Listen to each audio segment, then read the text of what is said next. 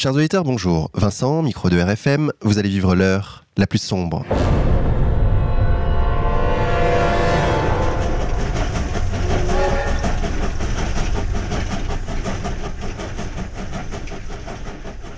Chers auditeurs, pour cette 88e émission, j'ai l'honneur de recevoir Jean-Noël. Jean-Noël, bonjour à toi. Bonjour Vincent. Sachez, chers auditeurs, que Jean-Noël est un camarade d'égalité et réconciliation que j'ai rencontré lors du tour anniversaire ER et qui s'est proposé de m'aider dans mes reportages. Et il se trouve, chers auditeurs, que Jean-Noël s'intéresse depuis maintenant un certain temps à un grand personnage de l'histoire de France, Louis IX ou Saint-Louis, au point d'avoir écrit sur lui un livre, livre qui est sur le point d'ailleurs d'être publié, peut-être aux éditions Contre-Culture. Pourquoi pas, je l'espère en tout cas. Chers auditeurs, c'est une histoire passionnante que celle de ce roi de France. C'est pour cela que j'ai invité notre camarade, c'est Vincent et Jean-Noël sur ERFM. Jean-Noël, racontez-nous, pourquoi Louis IX Ça a commencé, donc déjà je suis un passionné d'histoire depuis très très longtemps, depuis l'adolescence, matière que je préférais. Et puis en me documentant sur principaux rois de France, parce que c'est toujours intéressant de les connaître, connaître leur règne, je suis tombé sur un livre de Saint-Louis aux éditions Saint-Rémy. Et j'ai été assez étonné de rencontrer au fil des pages avec autant de vertus, de valeurs. Ça me paraissait étrange que ce soit aussi beau, aussi parfait. J'ai accordé une importance particulière sur le fait de rechercher des livres qui étaient critiques à l'égard du règne de Saint-Louis. C'est aussi de savoir ce qu'on pouvait lui reprocher pour savoir si c'était si idyllique que ça. Et donc, bah, au fil des semaines, j'ai engrangé un certain nombre d'ouvrages sur le règne de Saint-Louis pour m'apercevoir au final que ce règne était tout simplement exceptionnel. Et c'est la raison pour laquelle j'ai voulu en écrire un livre, mais euh, un livre avec cette particularité de vouloir en être une synthèse, euh, parce que tout le monde n'a pas forcément l'envie ou le temps de lire page sur son règne, et j'ai voulu donc que ce soit une première approche au règne de Saint-Louis. Un autre point essentiel, j'ai voulu faire parler, parce qu'on a beaucoup de traces de dire, et donc ce sont des propos qui sont très importants dans le sens où adéquation avec ses décisions politiques, ses choix politiques, et donc ça me paraissait important de mettre Saint-Louis et de son entourage aussi cet ouvrage. Et la deuxième partie, c'est quand j'ai, pour la trois ou quatrième fois, documentaire Berne sur le règne de Saint-Louis, euh, qui est passé sur France 2. Et donc je l'avais déjà vu et je l'ai revu pendant que j'étais en train de me documenter euh, sur Saint-Louis et j'ai été assez étonné de voir. Donc le, enfin, le documentaire est très bien fait, hein, esthétiquement c'est exceptionnel, des moyens considérables, mais j'étais étonné de quel point était passé à côté de ce qui me paraissait moi l'essentiel de son règne. Donc je pense qu'on va l'évoquer tout à l'heure. On l'évoquera, mais d'ailleurs pour commencer, est-ce que vous pouvez situer le contexte du règne de Saint-Louis? Déjà le siècle, le XIIIe siècle. Alors voilà, nous sommes au XIIIe siècle. Saint-Louis est né en 1214, au mois d'avril. Et le contexte est très important dans le sens où euh, la même année, donc en 1214, il y a la bataille de Bouvines. Donc la bataille de Bouvines est une bataille essentielle dans l'histoire de France, dans le sens où la France a failli disparaître.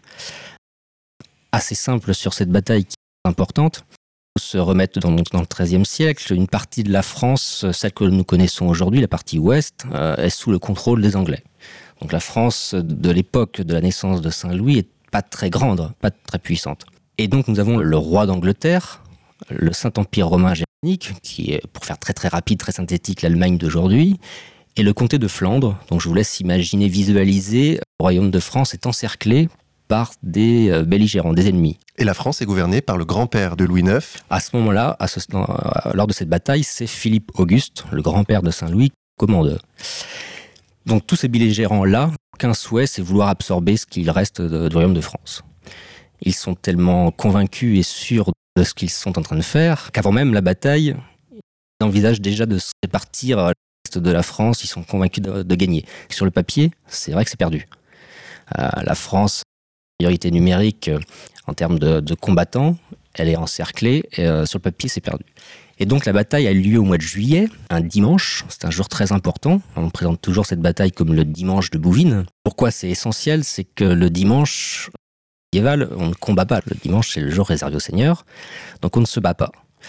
Othon IV, qui est l'empereur du Saint-Empire romain germanique, il n'en a que faire que ce soit un dimanche, il a été excommunié à plusieurs reprises, Jean Santerre aussi, qui est le roi d'Angleterre. Donc évidemment, Philippe Auguste se retrouve en situation de défense et non d'attaque. Il est contraint puisqu'on l'attaque. Et fait aussi notable de souligner selon moi, c'est que comme je vous le disais, les Français sont en infériorité numérique. Pour la première fois, Philippe Auguste fait appel aux milices communales, c'est-à-dire le peuple. Les paysans. Voilà, les gens du peuple. Pour aller prêter main forte et combattre. Que la noblesse impériale est assez estomaquée de voir en face d'elle. Des gueux Ouais, bah pas des soldats en fait. Est-il que la France va remporter cette bataille? Et ça va avoir des conséquences importantes dans le sens où toute la partie ouest que je vous évoquais tout à l'heure, qui va de la Normandie sud-ouest, va revenir dans le giron français. Donc Saint-Louis, euh, qui a quelques mois lors de cette bataille, d'une France puissante sur le plan politique, sur le plan militaire, grand-père Philippe Auguste est considéré comme un héros national. C'est-à-dire qu'il a sauvé la France, en fait. 200 ans avant Jeanne d'Arc, il y avait déjà Philippe Auguste qui a sauvé la France. Euh. Et où, grâce à cette bataille, est né un embryon de sentiment national? Ouais, exactement. C'est souvent ce je trouve ça assez juste, cette sensation d'appartenir à une communauté euh, nationale qui est cet embryon-là, effectivement, puisque la France médiévale, il n'y a pas ce sentiment de, nation, hein, ce sont que des féodaux encore. Mais euh, là, ils ont tous eu cette impression d'avoir combattu pour la même chose. Qu'on soit dans le sud de la France, dans l'est, dans le nord, au centre, etc. Là, on s'est battu pour euh, conserver ce territoire et qu'on l'a même considérablement agrandi. Donc c'est véritablement un tournant dans l'histoire de France. C'est un tournant dans l'histoire de France, effectivement. Certains disent que c'est un peu les prémices de cette guerre de 100 ans, puisqu'à partir de ce moment-là, donc c'est Saint-Louis qui va hériter un petit peu de, ça, dans le sens où les Anglais vont sans arrêt tenter de voir récupérer ces territoires. Et donc Saint-Louis naît dans ce contexte-là, il a cette image donc de ce grand-père qu'il a connu, et ça c'est un fait important. et rare. Et rare, donc il a connu son grand-père, et il a toujours conservé cette image de héros, de preux-chevalier, donc il va commencer sa vie avec cette figure de grand-père très important. Donc ça va renforcer le lien dynastique et donc la continuité de la royauté. Exactement. Parce qu'ensuite, euh, donc on passe pas de Philippe Auguste à, il y a le père de Saint-Louis, de Louis IX, qui va régner, mais qui va régner seulement trois ans. Donc suffisamment longtemps pour que ce soit significatif. Et donc je sais pas, après si on peut évoquer aussi d'autres personnages majeurs dans la vie de Saint-Louis, il y a son grand-père évidemment, son père malgré tout, qui en peu de temps, donc trois ans, et une guerre euh, contre les Albigeois. Donc il a aussi cette image du père qui est vaillant. Donc son grand-père, son père, et je garde l'essentiel pour la fin, c'est-à-dire c'est sa mère, Blanche de Castille, qui est une espagnole, qui sera, je ne sais pas si c'est excessif ce que je vais dire, mais qui sera quand même une des grandes femmes de sa vie, qui va métamorphoser euh, le personnage, qui va qui est dans une foi catholique euh, très très importante. Et donc voilà, appelle ces trois figures tutélaires de Saint-Louis. Hein. C'est son grand-père, son père et, sa mère.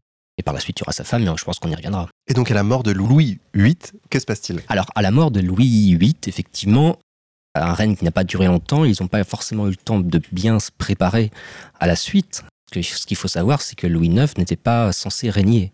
C'est son frère, Philippe, qui est mort jeune, qui a fait que, par voie de conséquence, c'est Louis IX qui va régner. Donc il a 12 ans à ce moment-là, hein, quand Louis VIII, son père, meurt en 1226. Jeune. Donc à 12 ans, encore été chevalier. Alors, juste pour vous resituer, parce que c'est très important, quand son père meurt, nous sommes début novembre 1226, et Louis IX est sacré fin novembre 1226. Donc, c'est-à-dire, faut se mettre dans le contexte de l'époque. En l'espace de trois semaines, et ça, c'est un fait qui est souvent noté comme exceptionnel, en l'espace de trois semaines, ils ont réussi à organiser le sacre de Louis IX. Pour les conditions de communication de l'époque, c'est une véritable prouesse. En trois semaines, pouvoir avertir les grands de ce monde de l'époque. Donc, en l'espace de trois semaines, donc il y a le sacre, et il a dû être fait chevalier très rapidement dans l'espace de ces trois semaines. Alors pourquoi aussi rapidement? Un roi, quand il est sacré roi, il doit être fait chevalier avant, adoubé. Donc il leur restait trois semaines pour le faire. Normalement, un adoubement, on devient chevalier, c'est quelque chose de très fastueux. D'autres seigneurs en profitent pour euh, adouber en même temps que le roi. Enfin, c'est un événement en fait. Et là, pour l'occasion, c'est fait de façon très euh, rapide, sans faste, sans rien du tout. Ça a été euh, lié à Soissons, donc sur le chemin sacre. Et donc, il arrive à 12 ans à Reims roi de France. Parce que Blanche de Castille, par ailleurs, voyait la couronne de son fils un peu contestée par les barons. Alors c'est vrai que c'est une période qui va durer longtemps. Le règne de Louis IX, de façon assez ardue, pour ne pas dire plus. C'est-à-dire que même lors du sacre, il manque des barons. Ils ne sont pas présents. Le jour, déjà, il y a certains, euh, pas rejet, mais une contestation. Pour quelle raison? C'est que cet enfant, c'est un enfant, il a 12 ans, il est jeune. Et puis, il conteste surtout euh, la mère, Blanche de Castille, qui pour eux euh, est une femme, et surtout qui est espagnole. Donc ça, ça leur pose un réel souci. Donc à partir de ce moment-là, ça commence très tôt, hein, quelques mois après son sacre, les premières contestations euh, commencent principalement par euh, quelqu'un qui va être spécialement virulent pendant plusieurs années. C'est euh, Pierre Mauclerc, qui est le comte de Bretagne. D'ailleurs, on l'appelle Mauclerc, c'est un mauvais clerc qui n'a de cesse de contester le règne de Louis IX. Il va être spécialement virulent. Donc il y aura des batailles, quelques batailles pour contrecarrer ces... Et tous ces barons font appel au roi d'Angleterre pour les aider à faire tomber le, roi de France. Vous vous souvenez, le roi d'Angleterre a toujours en tête de récupérer ses terres perdues par son grand-père. C'est pour ça que je vous disais que c'était très important. Et donc, ils n'ont jamais véritablement réussi à déstabiliser, ne serait-ce qu'un petit peu, Saint-Louis euh, et les siens. Une bataille très célèbre qui a eu lieu en, 1240-1242. C'est la bataille d'Aillebourg, en Charente. Où là, effectivement, euh, les barons et Saint-Louis et les siens se sont battus et euh, ça a fini dans la ville de Saint, dans la cité de Sainte. Et là, à partir de ce moment-là, là, les barons commençaient à euh, prêter allégeance, à se soumettre petit à petit. Mais ça a été de 1227 jusqu'à 1240-42 euh, pour finir avec le roi d'Angleterre à définitivement se soumettre à la couronne de France en 1259, où un traité de paix a été euh, définitivement signé. Donc vous voyez, ça, ça, ça prend une grande partie du règne de Louis IX, les conséquences euh, de, de son grand-père. Alors vous me disiez, Jean-Noël, qu'il y avait deux Saint-Louis.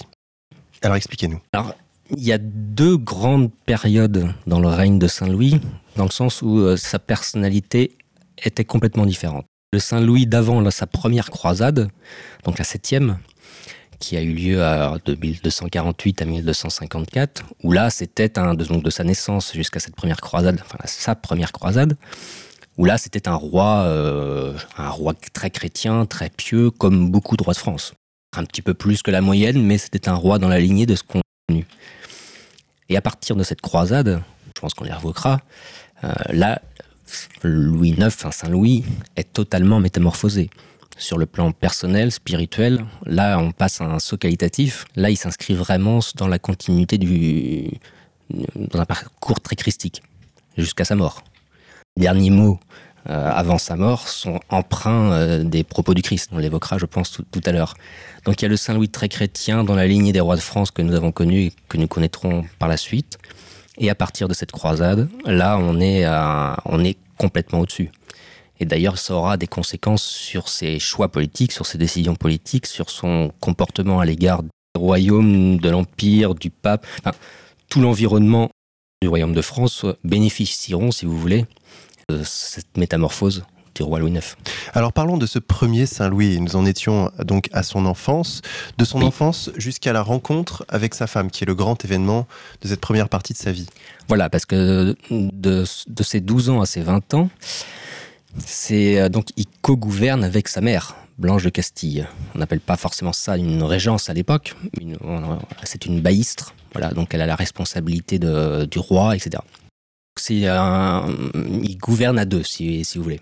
Et euh, on reproche souvent euh, à Louis IX d'être trop influencé, influençable vis-à-vis de sa mère, qui est très très, qui a une très très forte personnalité. Elle a le sens du gouvernement, dans le sens où elle a été reine avant, elle, connaît très bien les enjeux politiques. On lui doit beaucoup de choses, on lui doit beaucoup de, décisions, de, choix assez justes, contre les barons notamment. Parce que le Louis IX était encore jeune, il apprenait le, le, métier de roi. Et déjà, on a les prémices de ce Louis IX très catholique dans le Louis enfant. Exactement. C'est vrai que je ne l'ai pas signalé, mais charité chez lui est déjà très présente dès sa plus tendre enfance, euh, avant même d'être sacré, donc il est vraiment tout jeune, il a, autour de 10 ans. Il y a un abbé qui appelle euh, sa mère, donc Blanche de Castille, au palais royal, hein, sur l'île de la Cité à Paris, là où il résidait principalement. Et donc il faut savoir, c'est qu'au palais royal, tout le monde pouvait y entrer, hein. donc les vagabonds, euh, tout le monde rentrait pour faire l'aumône. Et dès cet âge-là, déjà, il prenait, donc il était habillé simplement, hein, comme un simple écuyer, et il se promenait dans la cour du palais royal et il distribuait de l'argent à tous ces pauvres gens, déjà, si jeunes. Et donc cet abbé demande à Blanche de Castille de venir observer un petit peu cet événement. Euh, enfin, ça laisse présager euh, de ce qu'allait être finalement. Euh, c'est pas quelque chose qui lui est venu sur le tard ou au fil de ses années de gouvernement. Non, non, il l'avait déjà tout jeune. Et donc cet événement majeur dans sa vie, qui est la rencontre avec sa femme. Donc c'est vrai qu'il a, il a 20 ans, donc il n'est pas encore marié. Et ça pose quelques soucis dans le sens où les gens s'interrogent un petit peu pourquoi il n'est pas, il pas rencontré, enfin on l'a pas mis sur le chemin de quelqu'un, tout simplement. Donc c'est sa mère qui est un petit peu à la manœuvre aussi, parce qu'elle est à la manœuvre de beaucoup de choses. Et donc on a l'écho d'une jeune femme qui s'appelle Marguerite, qui est la fille du comte de Provence, qui, euh, dit-on, est très érudit. Et donc euh, ça s'organise comme ça, euh, entre le comté. Donc ça, permet aussi au comté de Provence de revenir dans le giron français. Ça servait aussi à ça, parfois les mariages. Et donc la rencontre se fait, visiblement d'après les sources qu'on a de, l'époque, surtout la, source principale qui est Jean de Joinville, la vie de Saint-Louis, qui est un contemporain de Saint-Louis, beaucoup grâce à lui, et visiblement mis à opérer immédiatement. Il faut dire qu'elle était très belle. Elle était très belle, et puis Saint-Louis, visiblement, c'était pas non plus un homme très laid. Hein. Euh, apparemment, il était grand, blond, aux yeux bleus, euh, enfin, il avait une certaine élégance, quoi, visiblement. Et donc il se marie en 1234 il a 20 ans. Et pour beaucoup, et je trouve ça assez aussi encore une fois assez juste, je me fie forcément à toutes les sources historiques que j'ai pu lire, c'est le de l'émancipation de Louis IX vis-à-vis de sa mère. Il commence euh, là désormais, on est véritablement seul, même s'il gouvernait, mais euh, la tutelle de sa mère est un petit peu moins présente. D'ailleurs, ces deux femmes se détesteront euh, jusqu'à la mort de Blanche de Castille. Hein. il y avait une certaine jalousie de la mère de, Louis IX vis-à-vis de sa femme sont jamais véritablement aimés. Il y a une anecdote très sympathique quand il était en croisade, quand Blanche de Castille décède. Louis était en croisade à ce moment-là, quand il perd sa mère.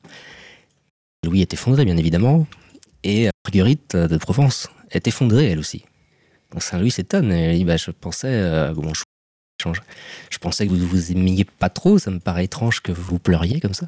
Donc elle lui répond qu'elle ne pleure pas la mort de sa mère, mais qu'elle pleure la tristesse de son mari.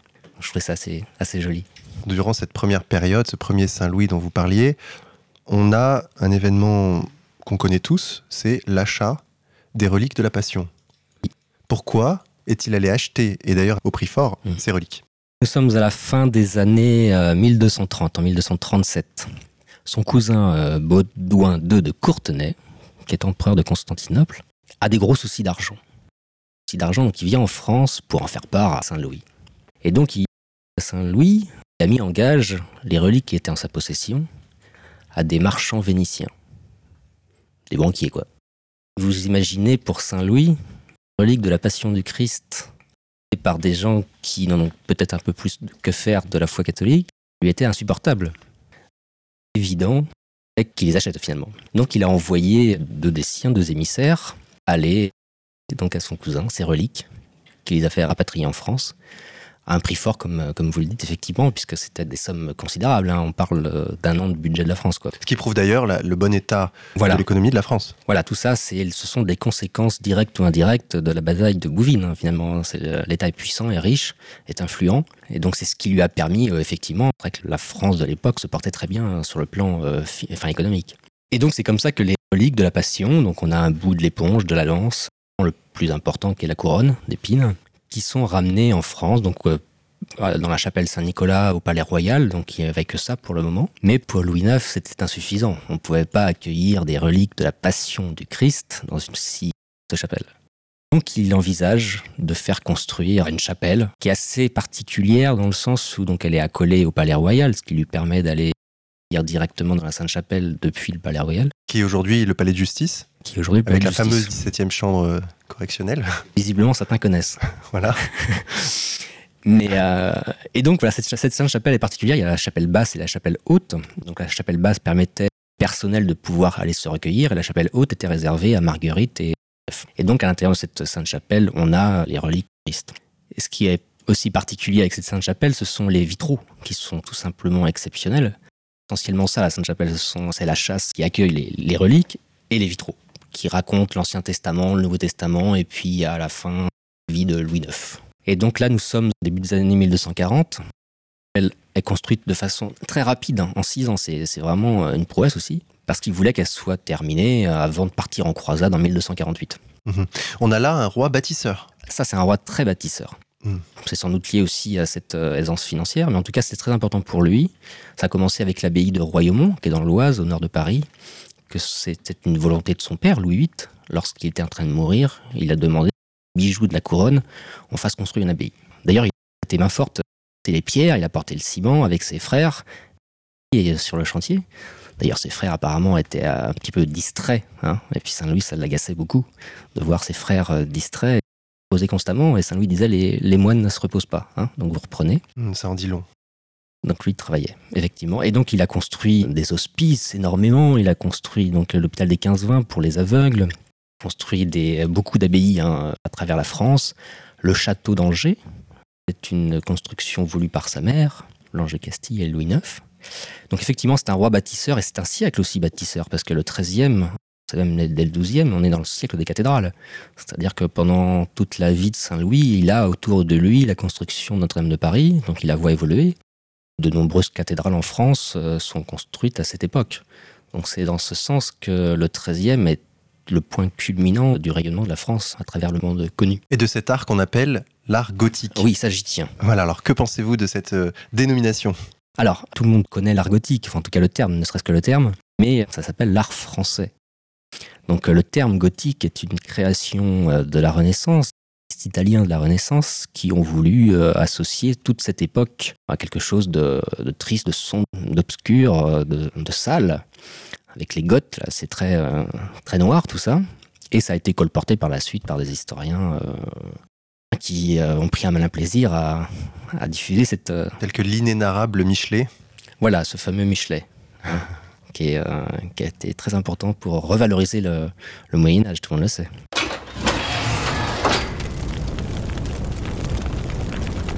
Jean-Noël, abordons un sujet qu'on ne peut pas ne pas aborder. Savoir de quoi vous voulez parler. Qui est celui des Juifs et du sort que réservait aux Juifs Saint Louis.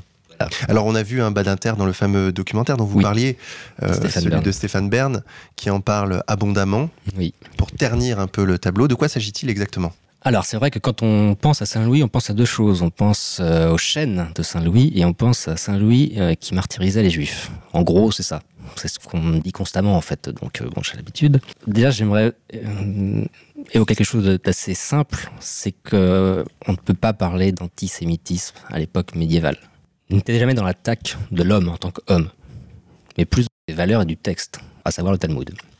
Donc là, nous sommes en 1240, un juif converti au catholicisme qui s'appelle Nicolas Denain, qui c'est passage du Talmud qui était visiblement très insultant à l'égard du Christ et de Marie.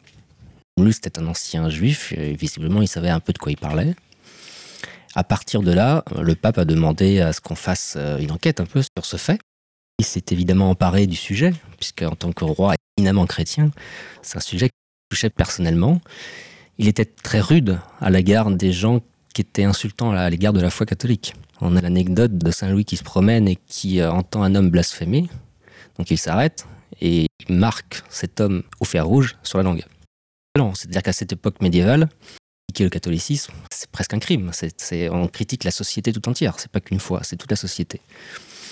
Et donc à partir de ce moment-là, toujours Saint Louis dans cette volonté d'être le plus juste possible, avec le soutien de sa mère bien évidemment, puisqu'ils sont tous les deux dans la partie, à ce que les, juifs euh, se défendent et s'expliquent. Il y un procès qu'on appelle le procès du Talmud, qui dure deux ans, donc c'est pas rien, de 1240 à 1242. Et donc il y a une succession de débats, d'échanges entre des théologiens euh, catholiques et puis des rabbins sur euh, ce que contient le Talmud. Eh bien, l'issue de ces deux ans, finalement, ça s'est terminé par la réquisition de tous les Talmuds en place de grève à Paris. On brûlait 24 chartés de Talmud. Alors, une fois que ça s'est dit, parce que ça c'est la réalité, c'est ce qui s'est passé, j'aime dire que Saint Louis a été rude et bienveillant à l'égard des Juifs, les deux. C'est-à-dire que les Juifs étaient sous la protection de Saint Louis. Les chrétiens étaient sous la protection du pape, et les Juifs, qui étaient considérés comme une minorité, comme d'autres minorités à l'époque, était sous la protection de Saint-Louis. Il protégeait les synagogues. il condamnait les pogroms, il était très virulent. Quand dans un conflit entre un catholique et un juif, le juif a raison, c'est le juif qui avait raison. Donc c'est dans le sens où je dis qu'il était bienveillant, c'est-à-dire que lui, ce qu'il ne portait pas, c'était deux choses à l'encontre des juifs. C'est la pratique de l'usure et le blasphème à l'encontre des catholiques. Ça, ce sont les deux choses qu'il leur reprochait euh, Et il y a chose que j'entends très souvent, c'est la fameuse rouelle.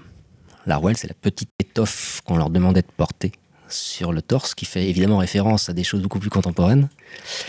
Et donc, j'entends souvent dire que Saint-Louis euh, a initié ce que ce qu'Hitler a fait quelques siècles plus tard. Or, c'est pas tout à fait la même chose. C'est-à-dire que Saint-Louis, c'est pas une décision de Saint-Louis, c'est une décision du pape. Euh, ça a été décidé même en 1214 pendant le concile de la 34. Donc, Saint-Louis était tout juste né. Hein. Et euh, Saint-Louis a attendu la dernière année de sa vie, donc en 1269, pour imposer cette rouelle aux Juifs. Donc, pour quelqu'un qui voulait imposer quelque chose d'infamant euh, à l'encontre du peuple juif. Je trouve ça, il a, mis du temps quand même, il a mis beaucoup de temps.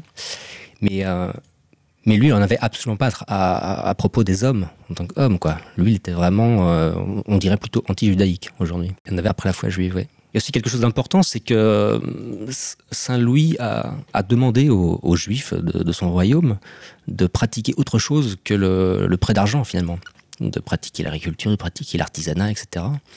Parce que pour lui, euh, l'usure, c'était une pratique qui appauvrissait son peuple, il le disait.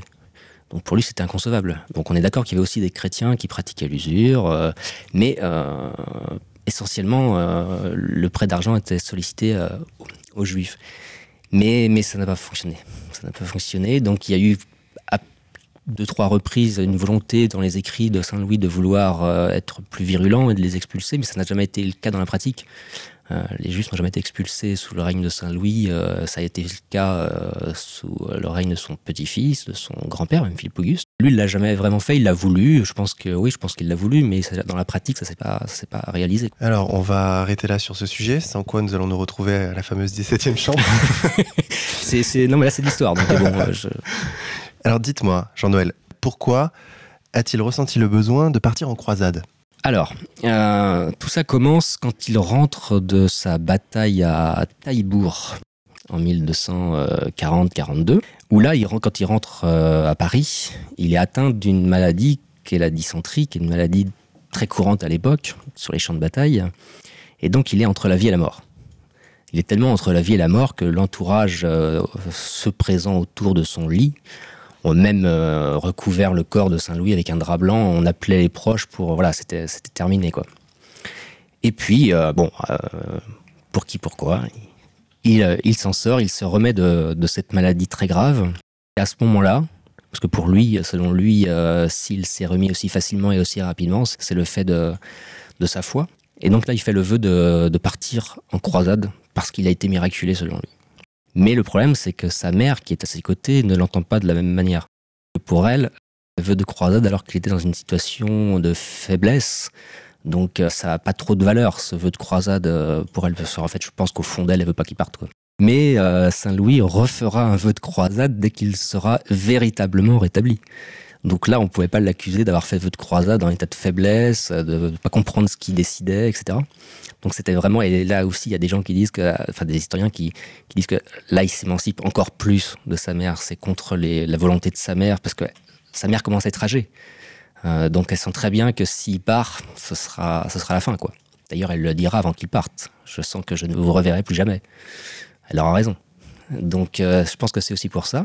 Et donc, c'est à partir de ce moment-là, il décide, donc c'est un processus relativement long, hein, on est six ans avant la croisade, il décide de faire vœu croisade qui est essentiellement française. Hein. C'est-à-dire qu'il y, a très peu de rois, de rois d'Angleterre, l'ancien empire romain germanique, etc., qui vont avec Saint-Louis. C'est essentiellement français, c'est à partir de ce moment-là. Généralement, euh, en France, il n'y a pas de port pour partir vers la Terre Sainte. C'est à ce moment-là qu'il fait construire Aigues-Mortes, hein, qui est dans le Gard, dans le sud de la France. Il fait construire de, A à Z ce port qui n'existait pas. Hein. Euh, donc il fait assécher les marais, etc. Et il, offre des franchises à ceux qui, euh, qui habitent là pour pouvoir peupler ce, lieu. Avec morte que vont partir les deux croisades de Saint-Louis, 248. C'est le tournant de sa vie. Il faut bien dire que Jérusalem encourait le risque d'être envahie. C'est ça, c'est qu'il y avait une grosse menace au début du XIIIe siècle, ce sont les Mongols. Les Mongols qui étaient extrêmement craints D'ailleurs, il y a une scène fameuse où on, ramène à Saint-Louis la progression fulgurante des, Mongols vers, vers la France. Hein. Vous voyez à peu près où, ils étaient, à l'est, extrême est, et puis ils revenaient vers, vers la France comme ça. Et Saint-Louis et sa mère étaient tous les deux consternés. Ils se sont dit, on va, c'est terminé. Voilà. Donc il y avait une grosse crainte. Euh, ils étaient très euh, des grands guerriers, les, Mongols. Et donc euh, il y avait cette crainte-là. Il, y avait les Turcs aussi, il y avait les Sarrasins. Donc il y avait tous ces peuples-là qui, qui menaçaient justement la, Terre Sainte. Et c'était aussi un, un appel à l'aide. Le fait que Saint-Louis y aille, c'est que ses frères chrétiens étaient en danger là-bas et il fallait y aller. Et donc il y est allé. Et alors comment ça s'est passé? Ça s'est très très mal passé. ça s'est très mal passé dans le sens où euh, donc il y a la fameuse bataille de la Mansoura. Ils ont été faits prisonniers, donc assez rapidement. Hein, il y a pas eu, il y a eu quelques batailles. Hein. En Égypte. Hein. En Égypte, pardon. Oui. Il, commence par l'Égypte. Il y, a, des divergences un petit peu sur certains veulent aller directement en Terre Sainte, lui bon, il, veut rester à, Damiette. Donc il y, a des, il y a des batailles qui Saint-Louis est très valeureux, il, est très au combat, et je pense qu'il a encore en mémoire son père et son grand-père. Et donc euh, il va lui-même au combat. Lui-même au combat. Donc c'est important aussi de le souligner, il demande bien à ses chevaliers de de ne pas toucher aux femmes et aux enfants. Et je lui ai donné qu'il demande aussi de possible de je trouve ça un petit peu compliqué. Peut-être de ne pas les achever. Voilà, il, il a dit faites-les prisonniers et on va les utiliser. C'était sa volonté. Hmm, sa préoccupation était effectivement de. Donc euh, voilà, lui, de convertir. De convertir. C'était l'essence même de sa croisade, à tel point qu'il a un échange succulent avec le sultan de. Euh, cet échange que je vais vous relater en substance, mais euh, le roi de Tunis lui dit Mais je pensais que vous étiez venu pour piller nos terres. Saint-Louis lui répond qu'il n'en a que faire. Il y a un matériel et il n'est pas venu là pour ça. Il leur répond Je suis venu ici pour sauver votre âme et celle de votre peuple. Consterné, parce que lui, ne s'attendait pas du tout. Et d'ailleurs, euh, il repart assez ébranlé quoi, par rapport à cette volonté de, Saint-Louis de, convertir. Il allait pour ça. D'ailleurs, quand il rentrera de croisade, euh, le roi de Tunis va envoyer des émissaires à Saint-Louis en lui disant que le roi de Tunis songe sincèrement à la foi catholique. Saint-Louis il est euh, heureux du monde. Et que va-t-il arriver à ce roi de Tunis? Bah, Ça n'aura jamais lieu. Voilà, je sais, on sait pas. Je sais pas. En tout cas, il n'y aura pas eu de conversion. D'ailleurs, il a des propos très, euh, très éloquents sur, euh, sur ça. Et il dit que ce serait mon plus illustre filleul. Pas lieu. Donc là, nous sommes encore en, en, croisade. Et puis, quand il va rentrer de croisade, parce qu'en fait, ils se sont fait prisonniers, et il y a une rançon qui est demandée. Une rançon qui est demandée. Euh, Donc le roi de France est fait prisonnier. Le roi de France est fait prisonnier par les, à, Tunis. À ce moment-là, donc, il y a une rançon qui est demandée. Il y a certains chevaliers qui essaient de, de se tirer euh, en négociant la rançon pour eux, etc. Et Saint-Louis est très, très intransigeant. Il veut porter, euh, lui tout seul, le, le, paiement de la rançon pour tout le monde parce qu'il ne veut pas que les, les, plus riches puissent s'en sortir en négociant eux-mêmes leur rançon et les plus pauvres soient laissés à l'abandon, etc. Donc c'est lui qui prend en charge euh, toute, euh, toute la rançon. C'est le groupe ou rien? C'est le groupe ou rien. Il, il le disait, je n'abandonnerai jamais mon peuple. Et Saint-Louis était avec sa femme?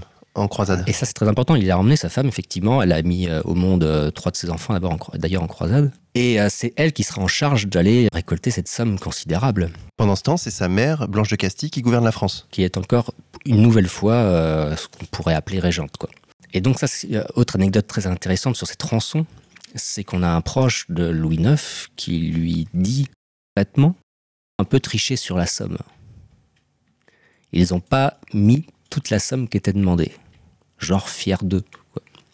Et Saint-Louis euh, n'en revient pas, quoi. Toujours dans cette volonté d'être le plus juste possible, il leur a dit non, non, je me suis engagé sur cette somme, c'est peut-être nos ennemis, mais vous allez retourner, ramener la véritable somme qui engagée. Alors tout ça nous amène à un point majeur, c'est la personnalité de ce roi. Qui était-il et comment se comportait-il avec ses sujets? Puisque maintenant on peut parler de sujets. On peut parler de sujet. Euh, son comportement, il a, euh, donc comme on le disait tout à l'heure, il y a, deux, grandes périodes, euh, avant la croisade et après. Donc, donc c'est un siècle où on parle beaucoup. Il y a beaucoup de prêches. le fait qu'on puisse s'adresser directement au roi, il y a, beaucoup d'échanges en fait pendant ce siècle-là. C'est un siècle où on parle. dans les, premiers écrits administratifs, on, on, les écrit en français. C'est assez nouveau. Et donc il est relativement proche de son peuple, même si c'est un roi qui n'a pas beaucoup bougé à travers son royaume. Il se déplaçait pas, pas beaucoup. Mais euh, il y a un élément très important, c'est euh, les enquêtes de Saint-Louis qui ont commencé un petit peu avant la croisade et qui se sont euh, déployées de façon considérable après les croisades, où là, il y a eu une volonté de sa part de rendre justice le plus directement possible tous ces sujets, du plus humble au plus fortuné. On a l'image d'Épinal de ce roi assis au pied d'un chêne à Vincennes et qui rend justice directement. Oui. Alors ça, c'est effectivement propre, euh, propre à son règne. Oui, il l'a fait quelques fois, mais euh, au bout d'un moment, c'était ses proches qui, euh, qui, rendaient justice. Mais lui, effectivement, c'est l'image d'Épinal, mais, mais il l'a fait, effectivement. Donc on avait, Saint-Louis a donné la possibilité à ses sujets de, de faire appel à, à, la justice du roi. C'est-à-dire, c'est un peu l'ancêtre de la... La cour d'appel. Voilà, de la présomption... Enfin, oui, la cour d'appel, exactement. Et d'ailleurs, il a institué la présomption d'innocence. Exactement, ça c'est quelque chose qui était pas le cas avant. Il a aboli l'ordali aussi, qui était euh, la justice divine, hein, on va dire. On mettait quelqu'un dans l'eau et s'il s'en sortait, euh, c'est qu'il n'était pas coupable. C'était un petit peu, particulier comme justice. Donc ça, il l'a aboli. Il a donné la possibilité aux gens de se défendre, en fait. L'instigateur de notre justice moderne. Euh, et donc, à travers ces enquêtes, je ne sais pas si on peut en parler, parce que c'est quand même clé dans ces enquêtes, qui ont commencé en, 1247, donc juste un peu avant de, partir en croisade. C'était assez coutumier du fait chez les rois de France, c'est-à-dire qu'avant de partir en croisade, ils voulaient se mettre en règle avec le bon Dieu. Donc avant de partir, ils devaient, euh, parce qu'ils ne savaient pas s'ils allaient y rester en croisade, donc ils devaient rendre la justice le plus possible à leur peuple, ce qu'ils ont pu faire de mal, etc. Donc ça, c'est ce qu'il a fait comme, comme ses prédécesseurs. Mais il l'a décuplé. C'est-à-dire que quand il rentre de croisade, il se sent responsable personnellement de son échec. Pour lui, s'il a échoué, c'est qu'il n'a pas été assez bon, assez juste, et que son peuple n'a pas été assez bon, assez juste. Donc il s'en veut profondément, il, songe même à, ne plus être roi et à rentrer dans les ordres, à Royaumont, ce qu'il est mettant. Et c'est sa femme Marguerite qui va lui en dissuader, disant euh, Toi, mais euh, il songeait vraiment à se retirer tellement il était euh, profondément euh, affecté par cet échec. Et donc c'est à partir de ce moment-là où il s'est dit bon bah maintenant c'est parti quoi, on va essayer d'être encore le plus vertueux possible, le plus bon possible avec les plus humbles, les plus faibles. Et là on a un roi totalement détaché des choses de la matière. Exactement. Ça Qui s'habille très humblement. Il suit vraiment à partir de la première croisade, la fin de la première croisade, la voie du Christ. Exactement. Là il se met vraiment sur les pas du Christ. D'ailleurs il y a des historiens qui l'appellent le roi Christ et je trouve ça assez juste. Euh, c'est parce que là, il est vraiment sur les pas du Christ. Hein. Effectivement, cette tenue vestimentaire euh, est, d'une humilité incroyable, tellement incroyable que même les prêtres, les moines le trouvent excessif, c'est pour vous dire. Euh, et sa femme le trouve excessif. sa femme le trouve excessif. Effectivement, il y a une anecdote assez, assez croustillante où elle lui demande, parce qu'elle était, c'était une femme coquette, sans, sans, excès, mais une femme coquette. Et elle lui demande si c'était possible d'être un petit peu moins, un, petit peu mieux habillé, quoi, tout simplement. Et puis il aura cette réponse assez drôle où il lui dit Il n'y a pas de souci, je vais faire ce que vous me dites. Je, vais m'habiller de façon un peu plus euh, élégante, à une seule condition c'est que vous, euh, vous vous habillez de façon un peu plus simple. Et à partir de ce moment-là, bah, il n'en a plus jamais entendu parler. et donc je trouve ça assez. Voilà, il y avait aussi le sens de la formule que je trouve assez, assez magistral. Quoi. Donc les enquêtes. On était là. Hein. On était là si je m'égare un peu. Et donc, à partir de ce moment-là, il envoie à travers toute la France des ecclésiastiques pour lister simplement que lui, ses baillis, ses sénéchaux, donc l'administration, on va dire, et ses prédécesseurs aussi, son père, son grand-père, de récolter tout ce qu'ils ont pu faire de pas juste. Par exemple, on a un exemple, euh, son grand-père Philippe Auguste, euh, c'est-à-dire pendant Mouvide, il a emprunté des chevaux, euh, besoin d'une bataille, il les a jamais rendus ce genre de choses. Parfois, c'est tout à fait euh, simple, parfois, c'est un peu plus conséquent. Et donc, il envoie comme ça des euh, la France avec la volonté de leur rendre la justice. Donc, les deux chevaux, on va les rendre, les deux chevaux. Et donc, euh, pendant de nombreuses années, la justice a été rendue de façon directe, finalement, avec son peuple. Et bon, après, certains, il y a eu des des critiques vis-à-vis de ça dans le sens où pour certains historiens, dont un livre d'ailleurs que j'ai lu, c'est euh, Les enquêtes de Saint-Louis, pour faire, pour faire, plus simple, où c'était un petit peu pris comme, euh, comme de la communication. Hein. La démagogie. Ouais, voilà. Ce qu'on reproche à Chavez euh, quand il donne des logements sociaux. Sûrement. Mais alors, d'ailleurs, donc on est là face à un, roi qui est assez accessible par le peuple on a cette, cette encore une fois, c'est peut-être une image, je ne sais pas, où le roi accueille à sa table des pauvres chaque jour, les serfs, leur lave les pieds. Est-ce que c'est vrai ça? Alors, il le faisait beaucoup euh, donc à, l'abbaye de Chalice, il a fait beaucoup à Royaumont aussi. C'était vraiment Royaumont, c'était son, son abbaye. Hein. D'ailleurs, ses enfants ont été enterrés ici, à l'abbaye de Royaumont. Donc, c'est pour lui, c'est, ça montre l'intérêt qu'il porte à cette abbaye. Et il donnait à manger aux pauvres. Tous les jours à sa table, il y avait des, des pauvres. Euh, et donc, il y a des anecdotes assez, assez drôles, enfin pas drôles, assez succulentes, où il donne à manger à un, lépreux. Et la cuillère, enfin, cette soupe était un peu trop salée. Et donc, ça, ça piquait considérablement le, lépreux. Et mais à genoux, il se prostait en excuse, quoi. Il a dit J'ai fait pour vous comme j'ai fait pour moi, excusez-moi. Donc, il y a cette humilité. Euh, et d'ailleurs, il préférait aussi donner à manger aux, aux aveugles pour ne pas que ces personnes voient qui leur donne à manger c'est très christique finalement dans la démarche. Et ça, il le faisait depuis, euh, comme on l'a dit, depuis son enfance, mais ça s'est, euh, ça, s'est considérablement euh, accéléré avec le temps. D'ailleurs, de son vivant, il était considéré comme un saint par ses contemporains. Son peuple l'appelait le bon roi Saint Louis. Exactement. Son peuple le considérait effectivement comme un saint pour toutes les raisons qu'on vient d'évoquer. Mais il y a aussi ses ennemis qui le considéraient comme un saint. En croisade, par exemple, les musulmans qui étaient autour du roi de Tunis, on ne comprenait pas pourquoi il ne le tuait pas. Et euh, le roi aura cette réponse assez euh, incroyable. Il dit Je ne peux pas tuer une aussi éminente personne. Euh, et même les Mongols le, considéraient comme le plus éminent des rois chrétiens, que ce soit chez ses ennemis ou, chez son peuple. Il avait cette, cette aura incroyable. Et il sera sollicité par les autres rois d'Europe pour régler leurs propres conflits. Ça, c'est incroyable. C'est un peu euh, l'ONU à, à, lui tout seul, en fait. C'est euh, oui, il y, aura, il y aura un différent entre les barons anglais et, et leur roi euh, en 1260-61, je sais plus. il y aura des différends avec l'empereur du Saint-Empire romain germanique Frédéric II. et donc, à chaque fois, il est appelé pour pouvoir résoudre des problèmes que visiblement eux ne peuvent pas régler entre eux. Quoi. En fait, on fait appel à sa, à sa justice. Son sens de la justice. Son sens de la justice qui traverse euh, les frontières, en fait. Euh, c'est juste incroyable. Et ça aussi, c'est caractéristique de ce roi-là, qu'on n'a pas retrouvé, sauf euh, erreur de ma part, mais sous d'autres siècles, sous d'autres rois, cette volonté de vouloir rendre justice quoi qu'il arrive. Peut-être aussi, c'est même sûr, ce qui a permis, entre autres, parmi tant de choses, d'en faire un homme saint par la, par la suite. Rendre justice sans préoccupation d'ailleurs du rang des justiciables. Non, ce qui l'intéressait, c'était qu'est-ce qui est juste après, que ce soit un puissant, que ce soit euh, pas un catholique, que ce soit. Qu'est-ce qui est juste? On a le cas de ce baron Enguerrand de Coucy. Enguerrand de Coucy, qui est assez, euh, assez connu effectivement comme anecdote parce qu'elle est assez euh, incroyable. Donc c'est Enguerrand de Coucy, donc un noble découvert que trois jeunes personnes ont braconné, ont chassé sur ses terres, chose qui était formellement interdite. Donc bon, il n'a pas réfléchi plus, plus longtemps que ça, il a pendu ces trois personnes sans l'ombre d'un procès. Et les moines euh, qui étaient présents, euh, qui ont eu connaissance de ce fait, qui étaient dans les environs de, cet événement-là, ont été considérablement choqués par cette justice qui, n'avait rien de juste en fait. Ils en, ils en ont fait part au roi, euh, à Louis IX. Et donc Louis IX a été effectivement et il a sommé Enguerrand de Coucy de se rendre à la cour du roi. Et donc le ne comprenait pas, pour eux en fait c'était Enguerrand de Coucy, enfin il n'y avait pas de justice à donner, ils avaient le privilège du rang finalement. Et mais pour, pour Saint-Louis, c'était pas du tout ça.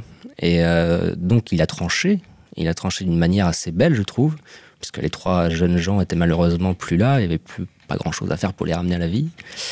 Donc, du coup, il leur a demandé de payer une somme considérable à la famille. Et il leur a demandé de construire une chapelle sur le lieu de, de ces pendaisons de réciter une messe tous les jours à la mémoire de ces trois jeunes personnes. Et euh, ça a profondément euh, bousculé euh, ces nobles qui n'étaient pas habitués à cette justice, finalement. quel que soit ton rang, tu es en tort, tu seras condamné.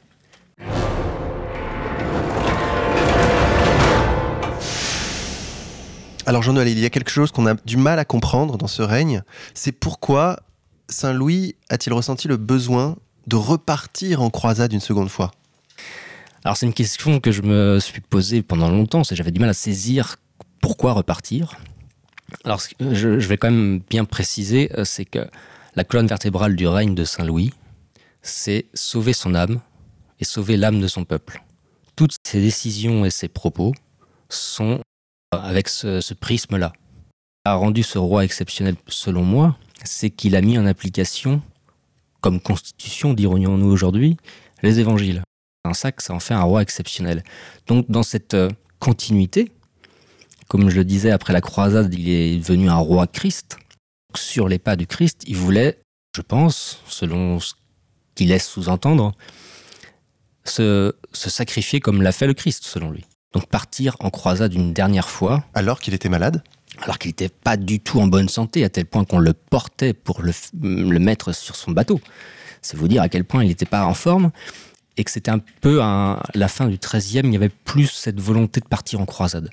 Jean de, jo de Joinville, qui était son plus fidèle compagnon, qui, qui, est parti en croisade avec lui la première fois, n'a pas voulu y aller. Euh, la plupart des, des, nobles et des chevaliers ne voulaient plus trop y aller, il n'y avait, avait plus ce goût de la croisade en fait. Du mal à convaincre les gens de partir avec lui. Euh, ça c'était très compliqué. Donc c'est en ça qu'on pourrait se dire mais pourquoi il est parti? En fait, plus personne ne voulait y aller. Il n'était pas en bonne santé. À part la dimension spirituelle euh, de cette décision, je vois pas trop en fait.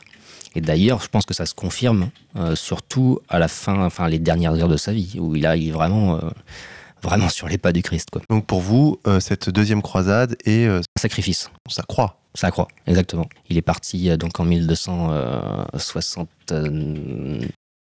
en juillet. Et donc là, il est parti sans sa femme, il est parti sans Jean de Joinville, qui, comme je le disais, n'a pas voulu y aller. Et euh, donc il est parti le 3 juillet, je crois, d'Aigues-Mortes, mort le 25 août. Donc quand on connaît le temps qu'il faut pour aller euh, par bateau euh, sur... Enfin, il est... ça serait très rapide finalement. Et son fils est mort avec lui Jean Tristan, qui a la particularité d'être né à la première croisade et d'être mort à la seconde croisade. Donc c'est un parcours assez atypique. Et qui était son successeur désigné Alors pas Jean Tristan, non. Non Louis. Louis qui était son successeur, qui est mort au début des années 1260. D'accord. Selon, euh, selon plusieurs historiens, il avait toute qualité très proche de son père, donc on avait beaucoup d'espoir de petit Louis. Il est décédé, donc c'est Philippe qui deviendra son successeur, qui sera connu sous le nom de Philippe le Hardy. Philippe III le Hardy. Et donc voilà, il, donc il part en 1270.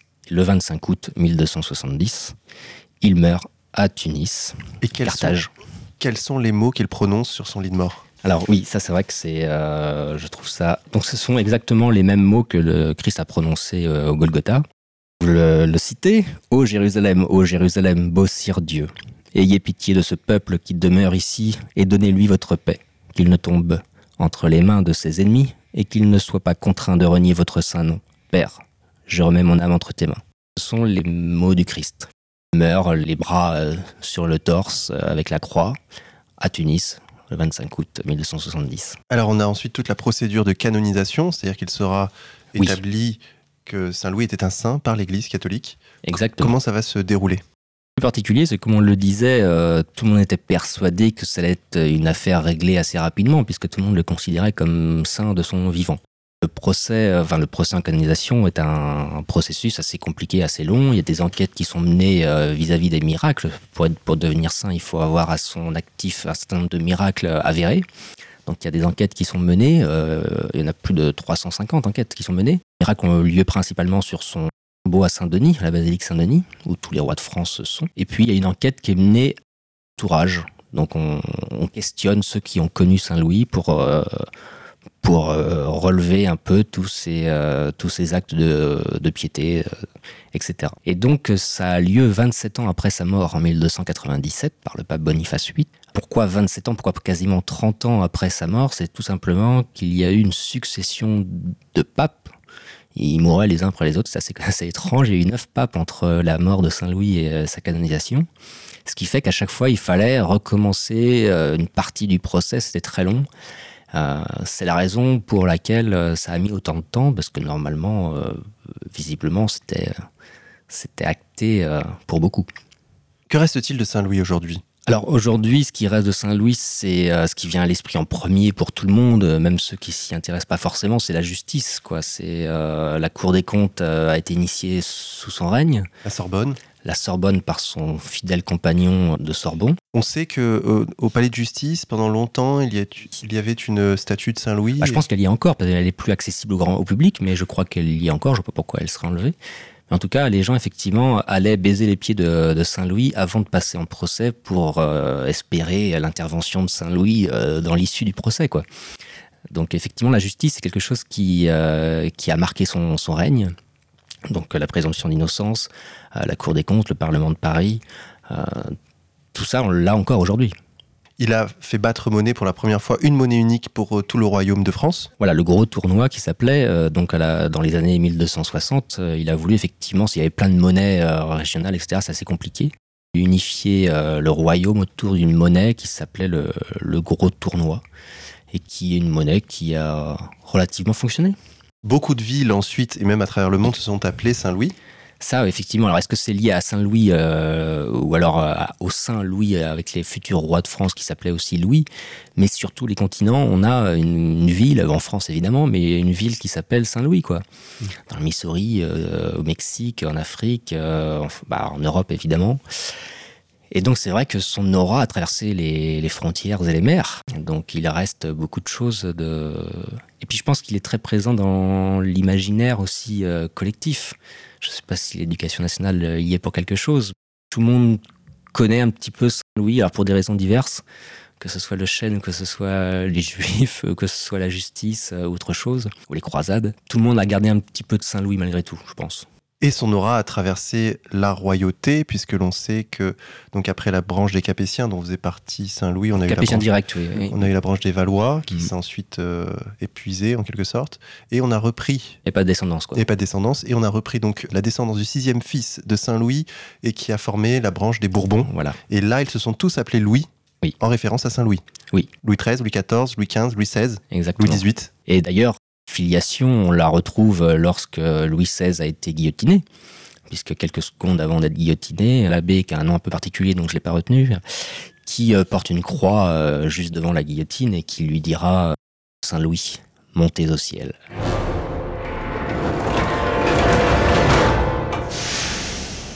Jean-Noël, merci beaucoup d'avoir partagé avec nous cette passion que vous avez pour Saint-Louis. Ah, merci à vous de m'avoir invité. Alors je précise à nos auditeurs qu'avant de vous inviter, euh, vous m'aviez dit, et c'est comme ça que vous m'aviez parlé de, de Saint-Louis euh, dans un premier temps, Saint-Louis est pour moi ce que Chavez est pour toi. Et en fait, si je vous ai invité, je vous l'ai dit, c'est parce que les hommes euh, bons qui ont gouverné sont trop rares pour ne pas en parler et ne pas étudier leur vie. Je pense aussi. Donc on attend avec impatience la sortie de votre livre, hein, on le disait, qui sortira peut-être aux éditions Contre-Culture, on l'espère du moins. Oui, moi aussi, j'espère. Anne Luquen, si tu nous entends, la balle est dans ton camp. Chers auditeurs, merci d'avoir suivi cette première émission de la saison. Nous nous retrouvons donc dans 15 jours pour une nouvelle émission L'heure la plus sombre. En attendant, nous allons nous quitter en musique sur les notes de Stéphane Blais. Son album Figure libre est disponible sur le site contreculture.com. Nous allons écouter Chopin, Valse, opus 64, numéro 2. Bonne écoute à tous et à dans deux semaines.